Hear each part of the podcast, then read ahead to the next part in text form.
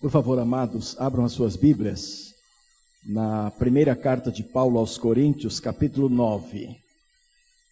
Primeira carta de Paulo aos Coríntios, capítulo 9, versos 24 a 27.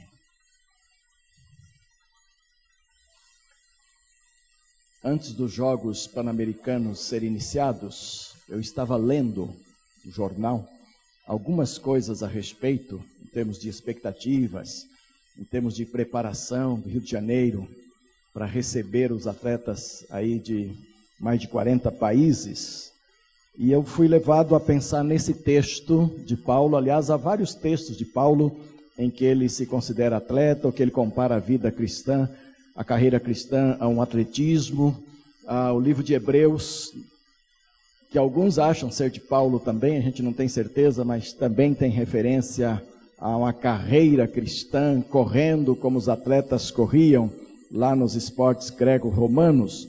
E eu fui levado para esse texto aqui, enquanto lia aquela notícia. Verso 24: Não sabeis vós que os que correm no estádio, todos na verdade correm, mas um só leva o prêmio? Correi de tal maneira que o alcanceis. Todo aquele que luta em tudo se domina eles para alcançar uma coroa corruptível, nós, porém, a incorruptível. Portanto, corro, não como indeciso, combato, não como batendo no ar. Antes subjugo meu corpo e o reduzo à servidão, para que, pregando aos outros, eu mesmo não venha de alguma maneira a ficar reprovado. E esse texto me chamou alguma, uh, me chamou a atenção relacionando com algumas coisas dos jogos, não só jogos pan-americanos, isso porque está acontecendo agora, então a minha mente foi levada para isso, mas jogos de um modo é, geral, essas coisas ocorrem, né? Ah, por exemplo, temos aí no Rio de Janeiro mais de 5 mil atletas, é um grande número, é uma grandes delegações, muitos países, mais de 40 países representados. Agora pergunta-se, Quantos queriam vir e ficaram para trás? Quantos tentaram e foram desclassificados, quer seja no, no esporte coletivo, no esporte individual? Quantos gostariam de. Cada seleção que está ali de jogos coletivos deixaram para trás quase o mesmo tanto ou mais de pretendentes, de pessoas que foram eliminadas na medida que ah, treinavam, na medida que apresentavam o seu trabalho, foram, por causa de regras, eliminadas, não conseguiram ah, se classificar. Ciclismo, em tudo que está lá. Em tudo que está lá tem gente que não foi classificada para estar ali. E os crentes? E nós, para a corrida cristã? O que é que nos desclassifica para correr bem? E então eu diria que é um pouco diferente. Todos os crentes que passaram por uma experiência pessoal com o Senhor Jesus Cristo, uma experiência transformadora, através da qual você ganhou a certeza da sua salvação, nada mais te, te desclassifica, você está dentro da corrida. É diferente.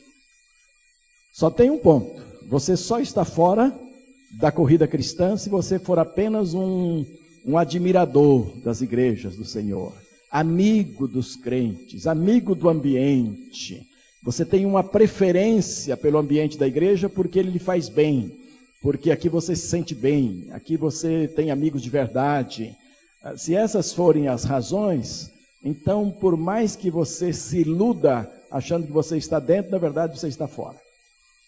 No entanto, todos aqueles que tiveram um dia uma experiência pessoal com o Senhor Jesus Cristo, uma experiência transformadora, que o coloca como salvo, Aí independe da idade, independe das habilidades, independe dos dons, independe dos talentos, independe de se você é ativo ou não.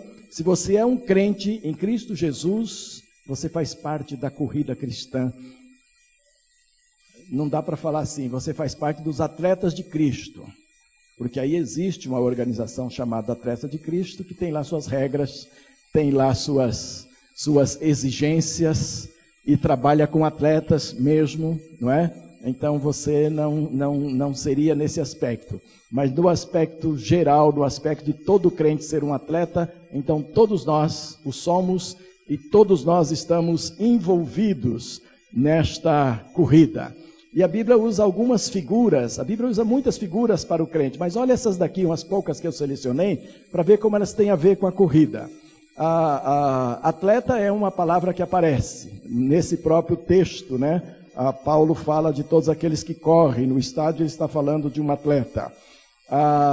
Fala de soldado, e o soldado é alguém que tem que se preparar todo dia, é alguém que tem que fazer exercício físico, alguém que tem corridas, alguém que tem disputas, alguém que tem que estar sempre em ordem ah, para apresentar o seu trabalho e fisicamente tem que estar bem. Ah, ah, ninguém chega a ser soldado sem que fisicamente esteja bem. Há problemas físicos que pode reprovar uma pessoa para ser um soldado, porquanto ah, o trabalho dele exige esforço físico. Soldado é outra figura bíblica.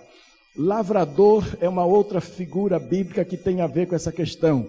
O lavrador é alguém que se exercita todos os dias e que, sem saber, ah, sem saber, ele pratica quase tudo aquilo que na, na, na, no, no, setor urbano a gente pratica: academia, ah, respiração, corrida, andar a cavalo, levantar cedo e tudo. E ele coloca o lavrador como alguém com grande expectativa naquilo que faz, daquilo que vai receber. Então tem a ver também com isto. Ah, eu diria que até pescador tem a ver com isso, porque o pescador também precisa de alguns preparos, precisa conhecer algumas coisas precisa ter expectativa sobre a pesca que vai realizar. E tudo isso tem a ver, e, e pescaria é um esporte hoje muito difundido também. Então, hoje nós temos os atletas da pescaria, não é? E aqui na igreja eles estão quase formados já nisso, alguns. Quer dizer, a coisa vai por aí, significando que todos nós, de alguma forma, estamos envolvidos como atletas de Cristo, como esportistas de Cristo como alguém que tem uma carreira cristã a ser levada a sério e não há como fugir. Estamos classificados por causa da nossa conversão, porque somos crentes, nós estamos classificados para uh, vencer nesta batalha.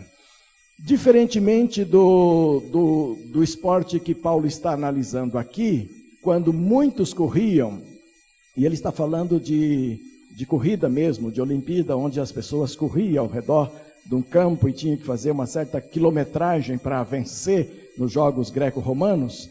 Ah, e ele está dizendo que lá naquele caso todos corriam, mas um só era vitorioso, um só era laureado, um só era coroado, um só recebia ah, os prêmios colocados ali para eles. Diferentemente disto, no campo evangélico, nessa corrida cristã que estamos considerando hoje, e eu queria pensar que esta corrida nós temos como portal de chegada à santidade, a santidade que nós estamos tratando, que nós estamos buscando compreender, que nós estamos buscando cada vez mais nos inserir nela. Então, ao olharmos o ponto de chegada, o portal de chegada, estamos vendo lá santidade ao Senhor.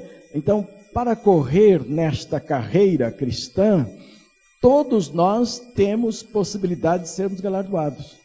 É diferente lá daqueles jogos. Enquanto ali um só poderia ter a vitória, e um só mesmo é que teria esta vitória, e de vez em quando eles tinham a, a consagração desses atletas que eram vitoriosos, na carreira cristã, nesta carreira cristã na qual eu e você fazemos parte, todos nós podemos ser vitoriosos. Por isso Paulo fala assim, ó, Correi, verso 24, final do verso 24. Correi tal maneira que o alcanceis.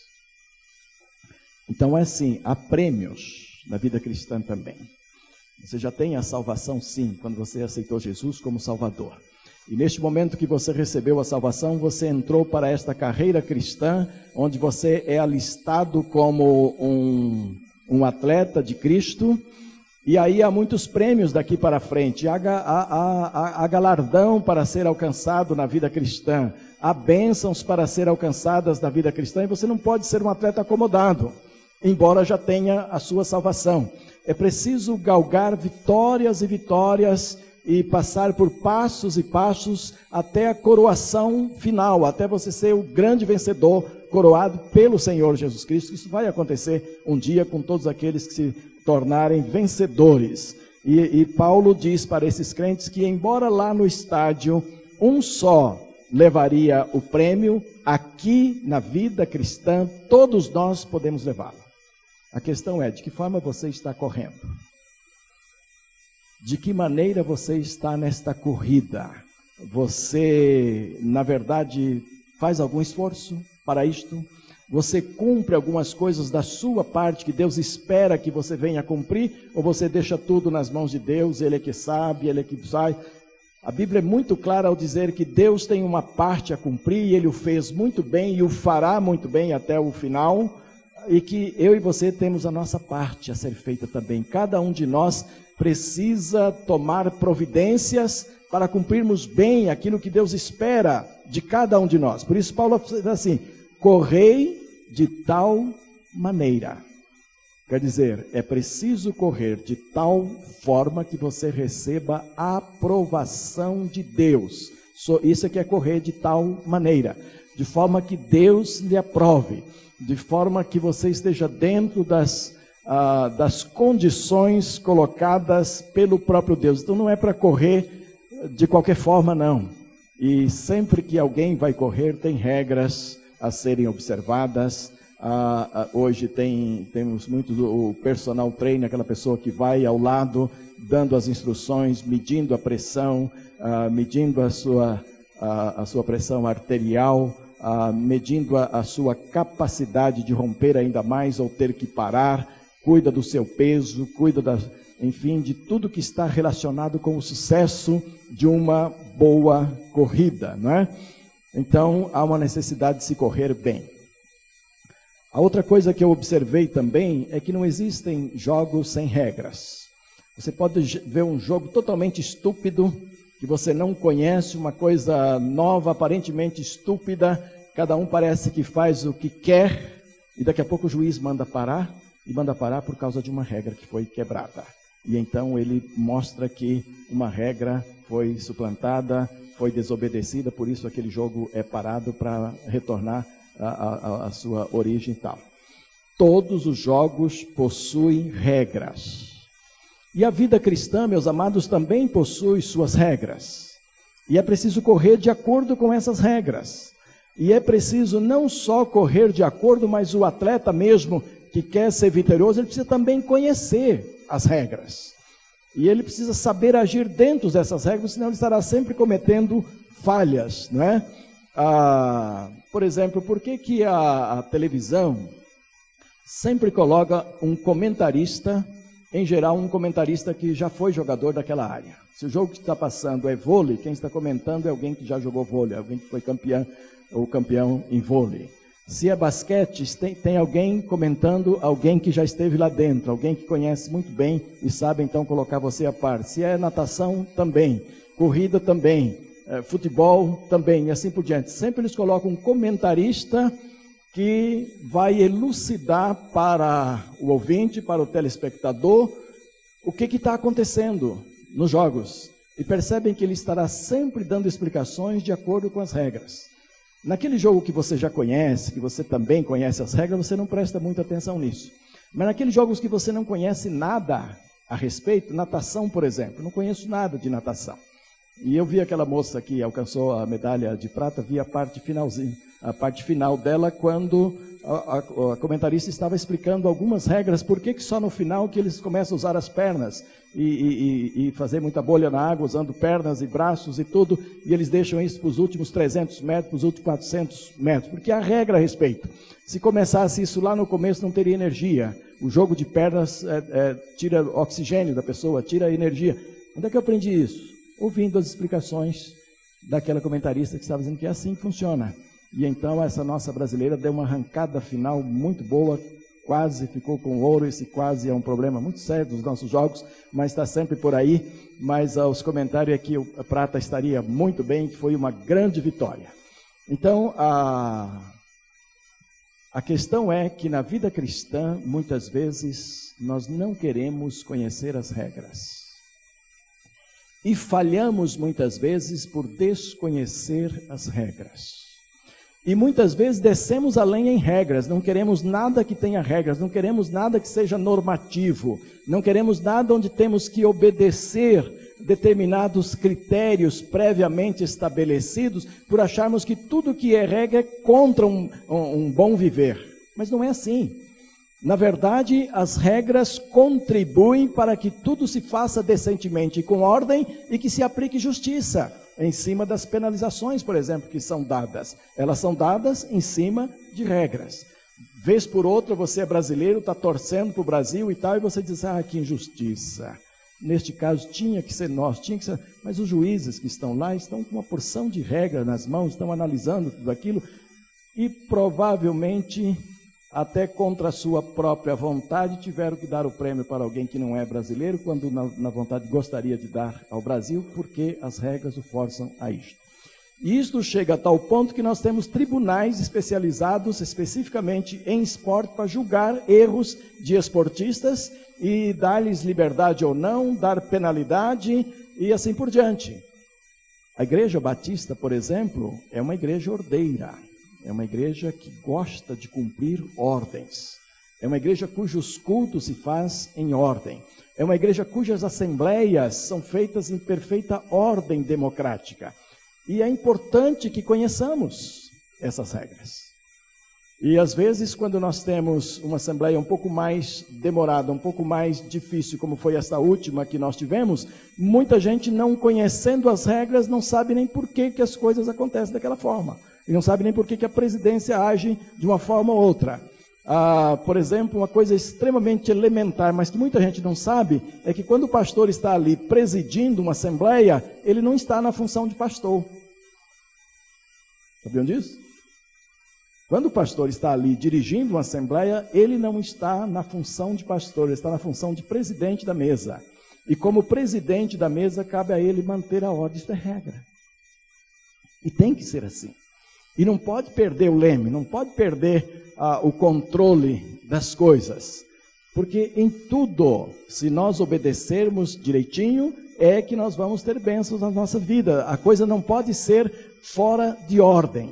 Quando o apóstolo Paulo trata em Romanos 12, 13, 14, irmão sabe qual é o assunto? Romanos 12, 13, 14? Quem sabe?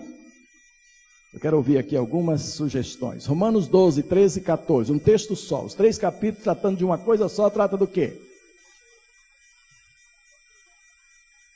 Eu vi assim tão longe, tão acanhadinho. Entendeu? Do quê?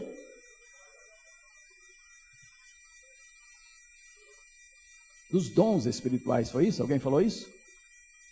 Quem falou dom espiritual, levanta a mão, porque eu não ouvi mesmo. Algumas mãos sim, algumas pessoas trata dos dons espirituais, 12, 13, 14 de 1 Coríntios. Mesmo texto tão querido sobre o amor, eu falei errado? Ah, desculpa. A culpa é minha mais uma vez. Não, Romanos 12 também trata dos dons, só que é um texto menor. A parte dos dons é um texto menor. Depois ele trata de outras coisas. Mas na verdade eu estava querendo 1 Coríntios 12, 13 e 14. Mesmo o texto de 1 Coríntios 13, que trata sobre o amor, o capítulo inteiro trata sobre o amor, o assunto geral, dons espirituais. O assunto geral são dons espirituais, entenderam? Ah, lá está mostrando que qualquer dom que você tenha e exerça, se não tiver amor, não tem valor nenhum. Isso que a palavra está dizendo lá. Então, o, o capítulo 13 está relacionado com os dons que estão tratados no 12 e no 14. E sabem como é que termina o capítulo 14?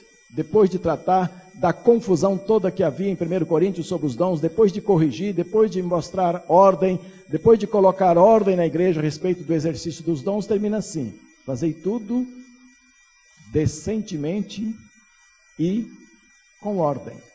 Fazei tudo decentemente e com ordem. Quer dizer, a Bíblia é cheia de regras, de ensinos, de normas que nos levam a ser uma igreja ordeira.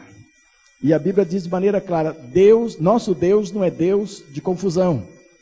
E é bom quando você vê no mundo coisas bem organizadas, coisas onde as regras realmente funcionam e são determinadas de acordo com as regras, porque você vê que se no mundo, se lá no mundo, determinadas regras, determinados comportamentos são feitos através de regras firmes e que lá no mundo eles observam, e nós então? E nós então? Porque vamos relaxar as coisas e desobedecer aquilo que está previamente prescrito, não é? Então, é preciso que tudo seja feito decentemente e com ordem.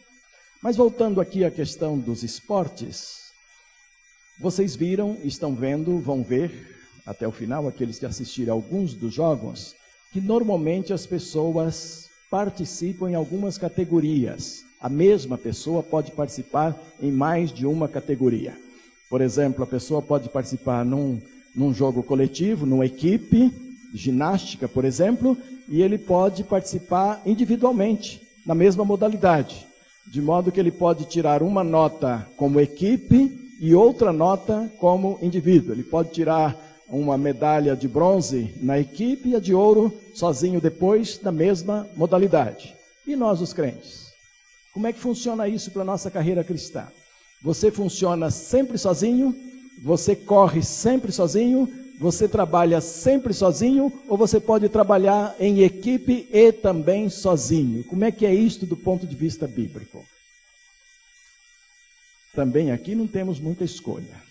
Todo crente é um atleta que vai correr sozinho a sua corrida cristã, e a Bíblia diz que ele tem que ser fiel até a morte para ser coroado, para receber a sua medalha de ouro, para receber a sua a, a bênção final do Senhor, da vida eterna e tudo, e os, e os galardões também, ele precisa correr sozinho. Ele precisa dar conta da sua corrida de maneira individual. E ele será cobrado de maneira individual. Mas e coletivo, não? O que é uma igreja? O que é isto que chamamos de corpo de Cristo? O que é uma reunião como esta aqui hoje? Ao mesmo tempo que eu tenho uma corrida individual e que vou prestar contas a Deus da minha corrida individual, da mesma forma nós vamos prestar contas como igreja do Senhor, como coletividade. E a mesma Bíblia que tem regras para a minha corrida individual, ela também tem regras para a corrida é, coletiva. E aí, coletivamente, nós temos uma porção de ensinos em que a, a Bíblia nos torna pessoas ah, dependentes umas das outras. Nós todos precisamos dos outros, nós todos precisamos do apoio, nós todos precisamos da comunhão, nós todos precisamos do incentivo, nós todos precisamos da participação, nós todos precisamos, ah, nós somos interdependentes, nós precisamos uns dos outros. E numa terceira igreja, por exemplo, que funciona à base de áreas ministeriais, e essas áreas estão trabalhando nós todos dependemos uns dos outros para o sucesso dessas áreas ministeriais em que nós trabalhamos. Nenhuma área terá sucesso individualmente, tratando individualmente suas coisas. E nenhum sucesso que a terceira igreja tenha alcançado até hoje se prende a valores individuais. E é preciso ter muito cuidado com isso, porque de repente Satanás joga no coração de alguém que a igreja está tendo sucesso por causa da sua individualidade, por causa da maneira como você é, da maneira como, como Deus tem te usado. E eu diria que isso se aplica também à equipe ministerial, e não só à equipe, mas à equipe ministerial misturada com a igreja do Senhor. Não há sucessos individuais. Há contas a serem prestadas individualmente. Mas na igreja do Senhor, se a igreja estiver tendo algum sucesso, isso tem que ser fruto da sua coletividade. Isso tem que ser fruto da cooperação de todos. Isso tem que ser fruto da interação entre todos. Um exemplo claro. Vem aqui uma equipe ministrar o louvor e é uma equipe excepcional. É uma equipe fantástica. Canta com alegria, apresenta com alegria, apresenta com sonoridade ah, agradável aos nossos ouvidos, agradável também aos nossos corações. É aquela equipe Mas se a igreja não cantar com ela, significa o quê? Se a igreja não se entusiasmar para cantar juntos, se a igreja não vibrar para adorar juntos, não haverá sucesso em relação à igreja, por melhor que seja aquela equipe. Mesmo um solista que vem aqui sozinho para cantar, pode ser uma benção muito grande no Senhor. Mas se a igreja não se envolver em louvor a Deus, se a igreja não louvar a Deus por aquela vida, se a igreja não enaltecer ao Senhor por aquele talento que está sendo apresentado ali, por aquela voz maravilhosa que Deus deu, a igreja deixa de ser abençoada, perde a bênção do Senhor, ainda que aquela irmã ou aquele irmão tenha um vozeirão bonito, uma voz muito agradável, preparou-se muito bem. Individualmente ele está indo muito bem, mas na coletividade não há feedback bom, nota boa. E eu queria dizer que Deus olha a igreja como um todo, Ele dá nota para a igreja. E a nota que Deus dá para a igreja, se você imaginar uma nota variando de 0 a 10, por exemplo, e digamos que de 0 a 10, Deus dá aí 7 para a igreja. Isso eu estou falando para efeito didático, porque eu não sei quais são os critérios de Deus para dar nota, não. Eu sei que um dos critérios é carne é carne, espírito é espírito. Fez na carne é zero. Fez no espírito começa a crescer. De 2, 3 para 7, 8, 10. Não sei se alguém alcança 10 ou não, mas eu sei que o critério é esse. Na carne é zero. No espírito começa a ter nota e vai crescendo. Então, se alguém, se uma igreja consegue nota 7, 8 daquilo que faz, certamente está fazendo no espírito, porque se fosse na carne seria zero. Entenderam isso? Esse é o critério básico, é a regra básica de Deus. Então, quando Deus dá a uma igreja, pelo que ela está fazendo, uma nota 8, por exemplo, 7, por exemplo, ele está dizendo que uh, esta igreja está fazendo algumas coisas no espírito, está fazendo a maior parte das suas coisas no espírito, e que esta nota que ele está dando é o somatório daquilo que os irmãos têm contribuído para isto. Não é, é, pelo pastor, não é pela equipe que está aqui, não é por quem esteja conduzindo, mas o somatório da cooperação de todos, da interação entre todos, da participação de todos, do comprometimento de todos, este somatório está representando 7 ou 8 para Deus. 5, 4, 3, por aí. Eu imagino que ninguém tira 10. Né? Os irmãos que são professores aqui sabem a dificuldade que é para dar 10 para alguém, né? Porque o professor tem a ideia que 10 é para ele, 9,5 para baixo para os alunos, né? E, e, muito baixo para os alunos ruins, aqueles que não contribuem com nada. Então é bem difícil dar 10, né? Não sei como é Deus nisso, se alguém realmente tiraria 10. Ah, se uma igreja como coletividade tiraria 10, me parece até impossível porque enquanto alguns estão somando positivamente notas para Deus, outros estão subtraindo também. E vocês já viram aquelas lutas onde você pode tanto ganhar como perder, né? Ou você ganha pontos ou tira pontos daqueles que você já ganhou. Na igreja do Senhor tem muita gente que puxa para trás, que tira pontos daquilo que a congregação está conseguindo ah, realizar. E então dificilmente Deus daria 10. Mas a questão é, o crente precisa trabalhar de tal maneira que individualmente, individualmente ele deu o seu máximo. Aí Paulo fala assim, ó, todo aquele que luta em tudo se domina. Eles para alcançar uma coroa corruptível, nós, porém, uma incorruptível. Significa que no nível pessoal, na sua batalha pessoal, você tem que passar por ah, renúncias muitas vezes. Você tem que passar por abrir mão de algumas coisas da sua vida pessoal para poder agradar a Deus. E se os atletas no nível material, no nível humano aqui, fazem isto por uma coroa corruptível, aí Paulo vem com o incentivo, com a valorização da coisa. Quanto mais nós que estamos uh, olhando para uma coroa incorruptível, devemos assim fazer. E isto pode ser do valor individual e muito mais do valor coletivo também para que a igreja possa somar e somar cada vez mais uh, diante do Senhor. Por último, eu quero considerar ainda que é preciso renunciar tudo o que não contribui para o sucesso da corrida, isto é, tudo que não contribui para o sucesso da santificação no corpo de Cristo precisa ser renunciado. Preste atenção nisso. Eu sei, que eu sou gente também, então eu sei o quanto é difícil renunciar coisas que a gente gosta. Nós temos uma nutricionista em casa, está se formando agora em dezembro, Suelen. E parece que ela está aprendendo muito bem o curso. Ela é capaz de dizer percentuais de alimentos assim com muita facilidade, percentual disso, daquilo, tal, assim, assim. E aí ela vem tentando colocar algumas coisas para nós. E de vez em quando essas coisas exigem renúncia. E o William e Suelen têm uma facilidade enorme com renúncias de alimentos, mas eu, Teresa e Bianca temos dificuldade. Então, de vez, eu me lembro uma vez que ela estava comentando um monte de coisa e nós tínhamos uns torresminhos na mesa. Ah, gente, peraí, isso não acontece sempre. Isso é de vez em quando. E a Bianca olhou para mim e falou assim: Mas é gozado, pai, esses cursos que essa turma faz. Né? Tudo que é mais gostoso tem que renunciar. Tudo que dá mais sabor, tudo que dá mais água na língua e tal, a gente tem que renunciar, né? É difícil. Difícil. Uma mandioquinha frita, aquelas que ao cozinhar se derrete. Aí você resolve fritar para comer com a picanha.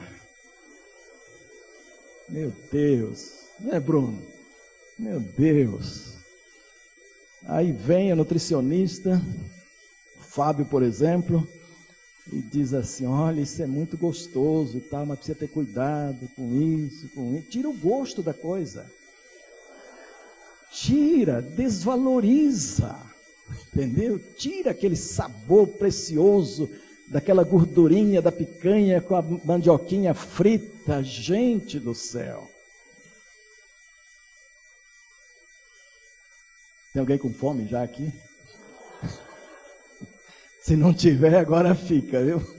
Eu não sei se Bruno está com churrasco lá hoje para convidar vocês, mas olha, o negócio é sério. Tem que renunciar aquelas coisas que não fazem bem para a vida cristã.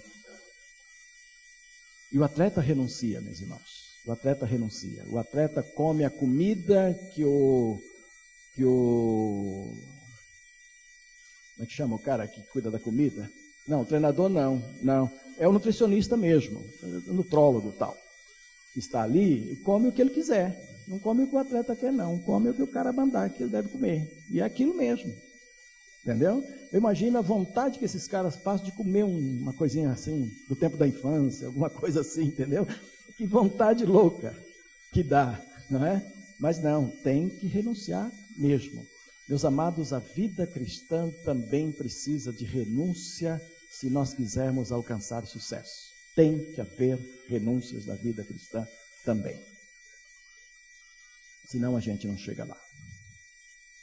Eu não estou dizendo aqui que é para renunciar a mandioquinho, porquinho e tal. Isso não tem muito a ver com a coisa, não. Mas na vida cristã você tem que renunciar algumas coisas que o Espírito Santo mandar. É preciso renunciar para que você tenha sucesso na sua vida cristã, para que o Espírito Santo tenha acesso na sua vida, para que ele possa te ajudar realmente a crescer ah, diante de Deus. Hebreus capítulo 12, que diz que nós temos a rodear-nos uma. Com isso eu vou, eu vou fechar aqui. Nós temos a rodear-nos uma tão grande nuvem de testemunhas, e estamos nessa corrida, e aqueles que já venceram estão nos olhando, estão nos vendo e tal. Aí ele diz assim: portanto, deixemos. Aí diz duas coisas para a gente deixar. Alguém lembra? Portanto, deixemos todo, todo pecado e todo embaraço.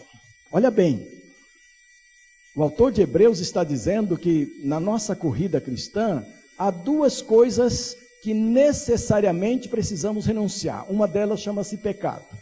Então o crente não deve ter chance com pecado. Tudo aquilo que ele entende que é pecado, ele precisa renunciar. E meus amados, isto é sério.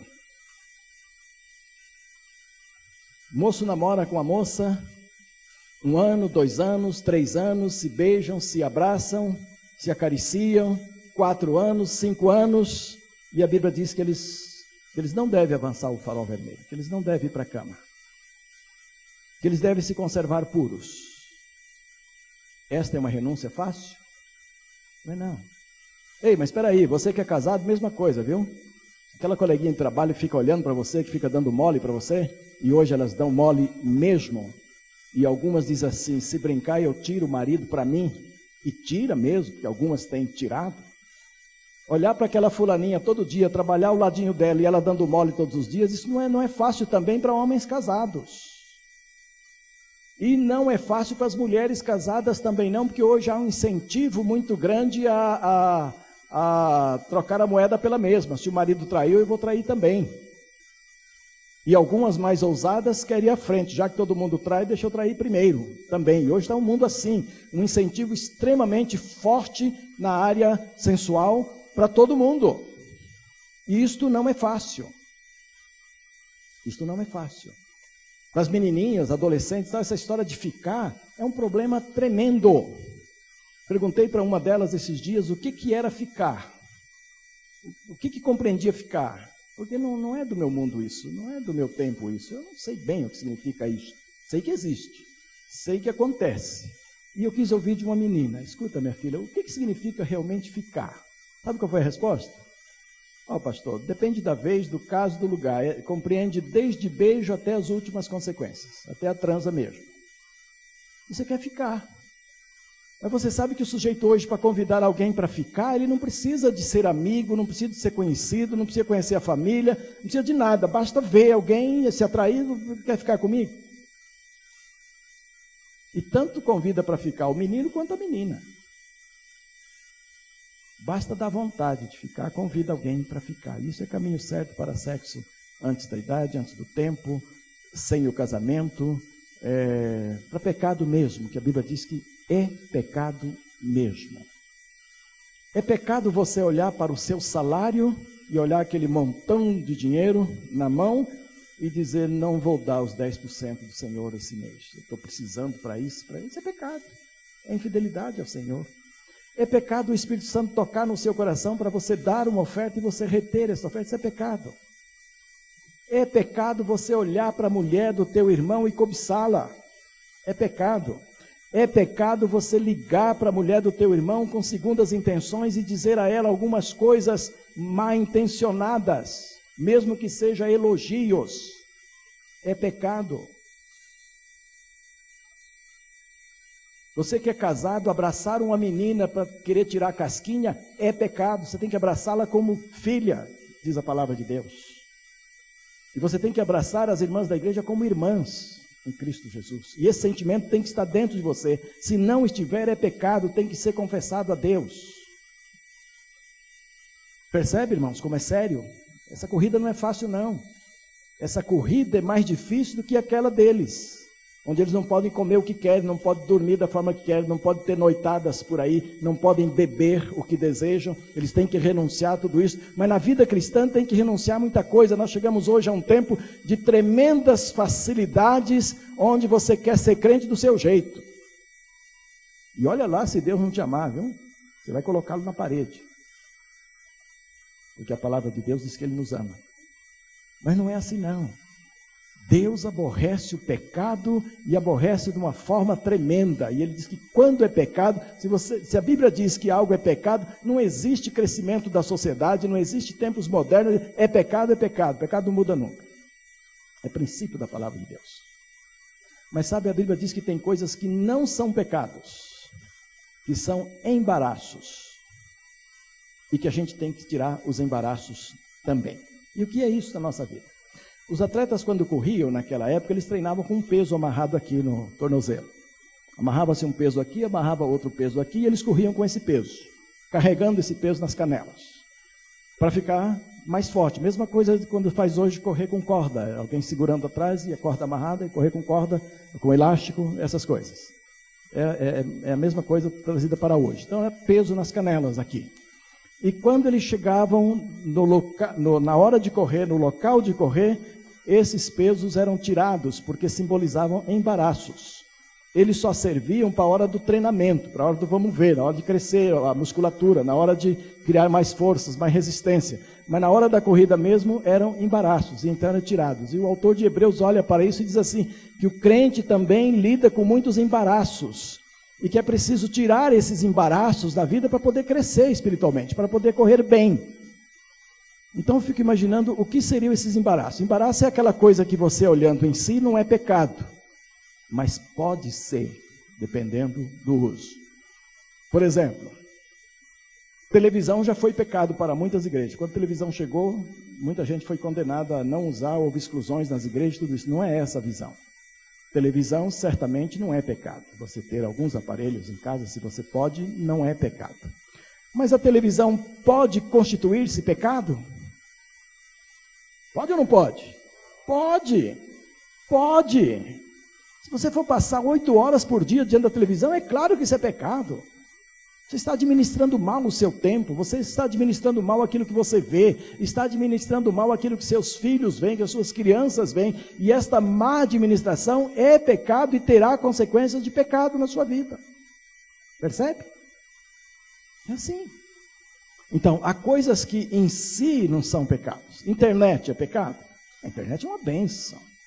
Internet é uma maravilha da nossa época, um sucesso tremendo. O que, que não se faz através da internet? Em termos de comunicação, em termos de busca de conhecimento, de pesquisas, de tudo, é uma benção muito grande. Mas há países hoje que já estão estudando leis severas, leis sérias em relação ao tempo que os filhos de uma família vão usar diante da internet. E já há consequências tremendas por ficar o tempo todo diante de uma internet, uh, navegando pelo mundo todo.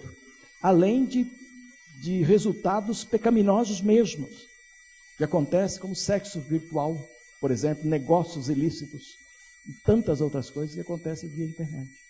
Então é preciso uh, ter cuidado com aquelas coisas que são, que são e não são. Em si elas não são, mas se não tivermos cuidado, elas serão. Não é?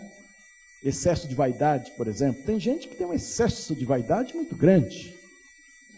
Ah, a vaidade por vaidade é pecado. Agora, a vaidade por cuidado pessoal, não. Você tem que saber discernir essas coisas. Você tem que saber discernir se você está se arrumando bem por excesso de vaidade, se ah, entrando numa luta para perder peso, peso por excesso de vaidade apenas, ou se por um cuidado especial que você está tendo com você. Você tem que discernir essas duas coisas, senão você vai pecar por vaidade, por uma coisa que, num certo nível, não seria pecaminoso, seria até bem-vindo, seria até saudável para a sua vida. Mas tem que ter cuidado. As pessoas que morrem por anorexia, falta de, falta de apetite para comer, isso é pecado. Estão se matando. O crente não pode fazer isso. Aí tem que escolher entre uma coisa e outra, né? Se come a, a, a picanha com mandioquinha ou se não come nada e morre de fome. Tem que ver a coisa, como é que funciona. Quer dizer, a Bíblia é muito por um bom senso. Você tem que olhar as coisas e ter bom senso em cima daquilo que você está fazendo. Então é para deixar o pecado e é para deixar embaraço. E o crente tem que pensar assim em matéria de embaraço. Estas coisas que eu estou vendo, que eu estou praticando, que eu estou participando e tal, elas me aproximam mais de Deus ou elas me afastam mais de Deus? E essa maneira de discernir o que é embaraço.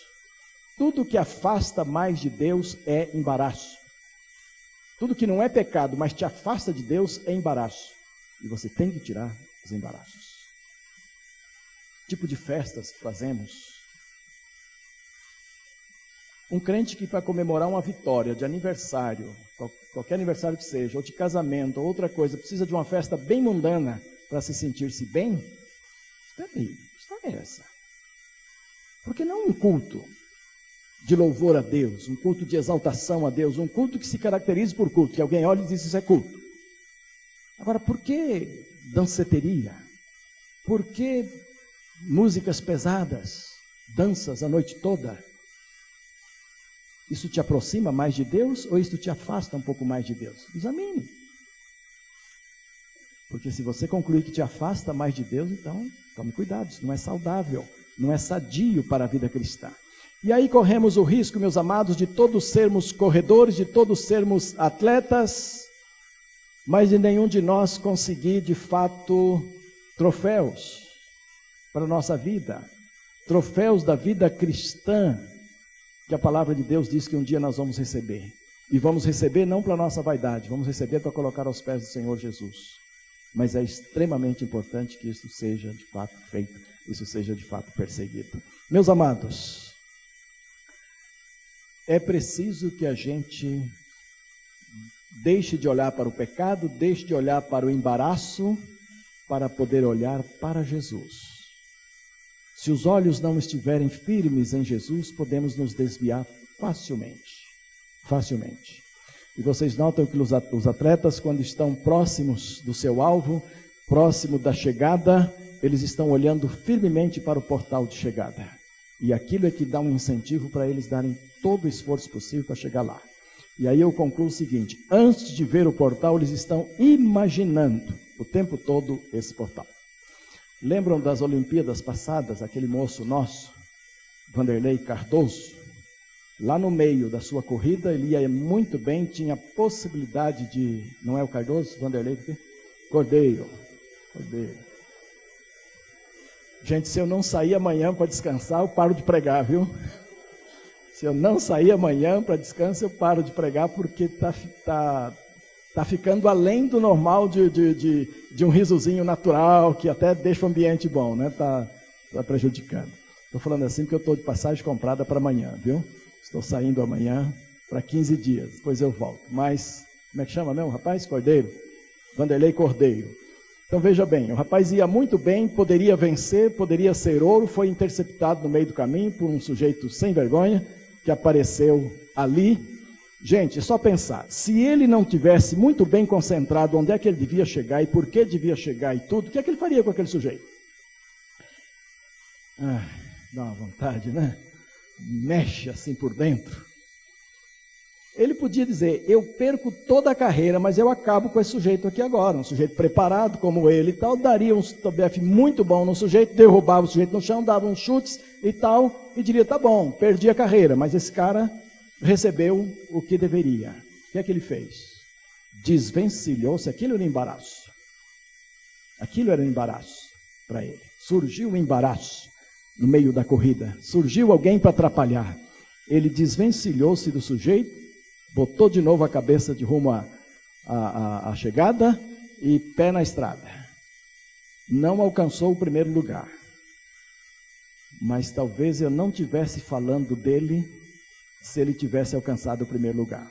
Talvez eu já tivesse me esquecido com essa facilidade que eu tenho para esquecer as coisas, não é? Mas porque ele foi em frente, tornou-se um exemplo e foi coroado, muitas vezes estava aí agora carregando a nossa bandeira. Não é isso? Assim tem que ser o crente. Surge o embaraço, desvie-se dele, dê um jeito de desviar, não perca tempo com o embaraço, porque aí você perde a sua corrida. Deixa o embaraço para lá, olhe de novo para Jesus e vá em frente, porque é isso que é importante para nós todos. Tá bom? Podemos orar sobre isso? Como é que você está correndo a sua carreira cristã? Atleta você é, agora como é que você está correndo? O que é que você está fazendo de, de útil que lhe deu uma nota boa nesta corrida? Como é que você está olhando a presença do pecado ou da possibilidade dele na sua vida? Você sabe desvencilhar-se do pecado com facilidade? Você sabe dizer não ao pecado? Você sabe chutar o pecado para lá, para correr? Você sabe discernir o que é embaraço na sua vida e então sair desse embaraço para poder correr bem, curva a sua cabeça, vamos falar com Deus ah, nesse instante. Querido Deus e amado Pai, eu quero te agradecer, ó Deus, porque como crentes no Senhor Jesus, todos nós estamos correndo diante do Senhor e temos uma assistência muito grande de testemunhas fiéis que estão olhando a nossa corrida, que estão verificando como é que nós corremos. O mundo inteiro olha para nós. E muitos olham a Deus não querendo ser crentes como muitos de nós somos. Então, nesta manhã, eu quero colocar, ó Deus, essa nossa corrida diante do Senhor. Para que a semelhança dos atletas deste mundo, que se submetem, ó Deus, a uma porção de sacrifícios individuais para poder vencerem na vida, que tu nos dês a capacidade, ó Deus, de olhar para o pecado e dizer não, de olhar para os embaraços e dizer não, e ter os olhos firmes no nosso ponto de chegada à vida eterna. Para isso, tira de nós tudo que impede uma vida santa diante do Senhor, uma vida melhor diante do Senhor, e dá-nos o impulso, ó Deus, para caminharmos bem. Pelo que te pedimos, ó Deus, que de fato olhe para cada um de nós. Com certeza, Senhor, tem irmãos aqui embaraçados. Às vezes embaraçados com pecados mesmo, e outras vezes embaraçados com embaraços mesmo. Viciados em televisão, em novelas, viciados em internet e não estão conseguindo sair disso. Viciados em pornografias, viciados em dinheiro, escravos do dinheiro, não conseguem, ó Deus, separar para o Senhor, não conseguem ser senhores do dinheiro, se submetem a, a serem servos, amantes do dinheiro, ó Deus. Dá-nos a capacidade de separar as coisas e de olharmos para Ti e corrermos bem na Tua direção. E abençoa-nos como igreja do Senhor para que prossigamos vencendo e não vencendo por causa de nós, mas vencendo para a tua própria glória, Senhor. Nós assim oramos em nome de Jesus. Amém e amém, Senhor.